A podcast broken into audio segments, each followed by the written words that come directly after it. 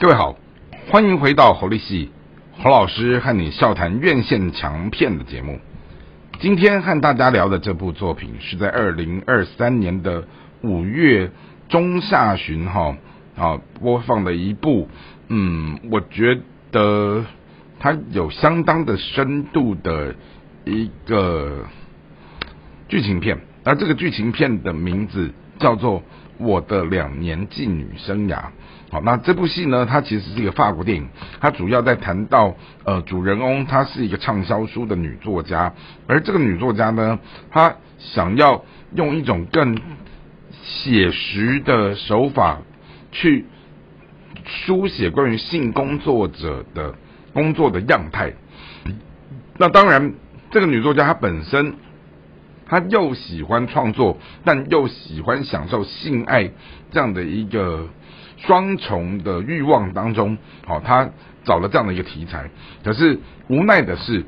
他进到这个里面去做一种类似像社会观察、社会实验的时候，会被他身边的亲友他们就是加就阻止啊，或者是劝退，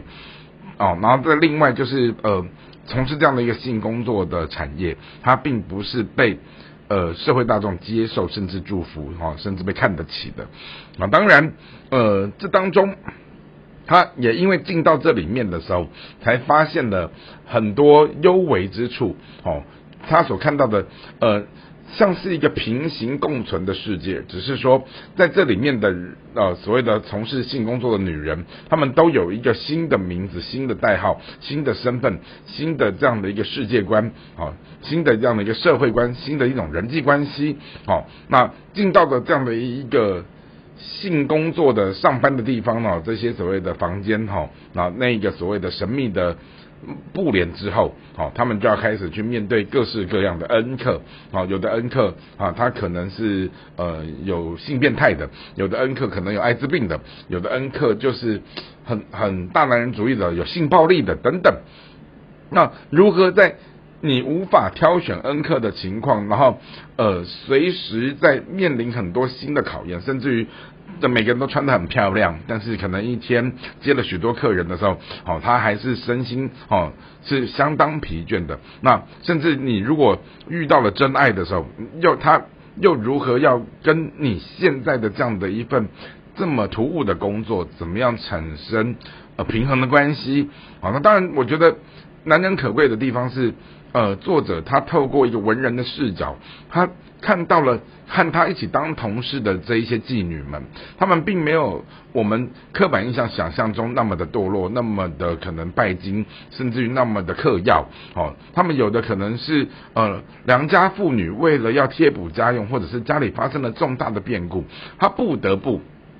就是委曲求全，用这样的一个身份来去赚取相对更多的收入，哦，甚至于单亲妈妈哦，她为了想要更多的陪伴自己的孩子，哦，她只好伪装成另外一种新的身份，然后让自己的工作更弹性，收入更优渥，然后有更多的时间去陪伴他的儿女。好，那那当然回到了呃主人公身上，他其实是要做创作，可是他在创作的过程，他。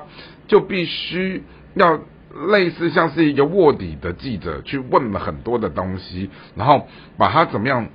呃交织在所谓的字里行间当中。好，那我觉得这整个都是不容易的事情。好，那也因此呃主人公他在戏里面，他也进入到一个他好像时而。忘记自己是个作家，是个妓女，她享受在这样的一个灯红酒绿的沉沦败那那些所谓的金钱性爱当中，哦，时而她又要如何抽离出来，冷静的用一个作家的概念，然后她去把这些她呃经过这么多恩客的调教或者是互动哈，然后甚至于这些工作的历程，哦，她要如何？很忠实的把它一一的一笔一笔的写上去，好，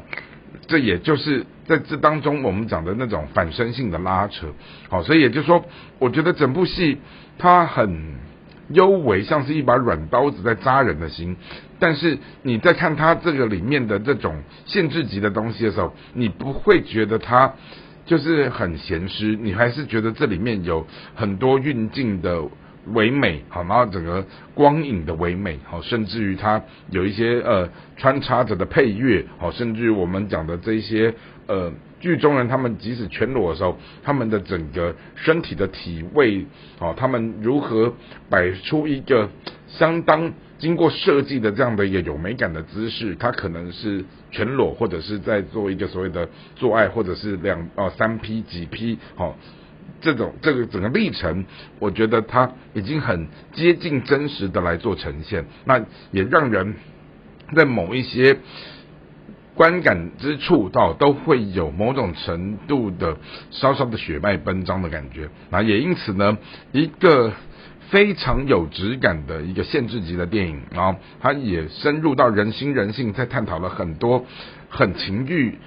的那个最终极的边缘，那个道德的界限的最边边的时候，哦，这个具有发人深省的一个电影啊，法国的一部作品叫做《我的两年妓女生涯》，也在这边分享给大家。希望今天的节目大家会喜欢，我们下次再会。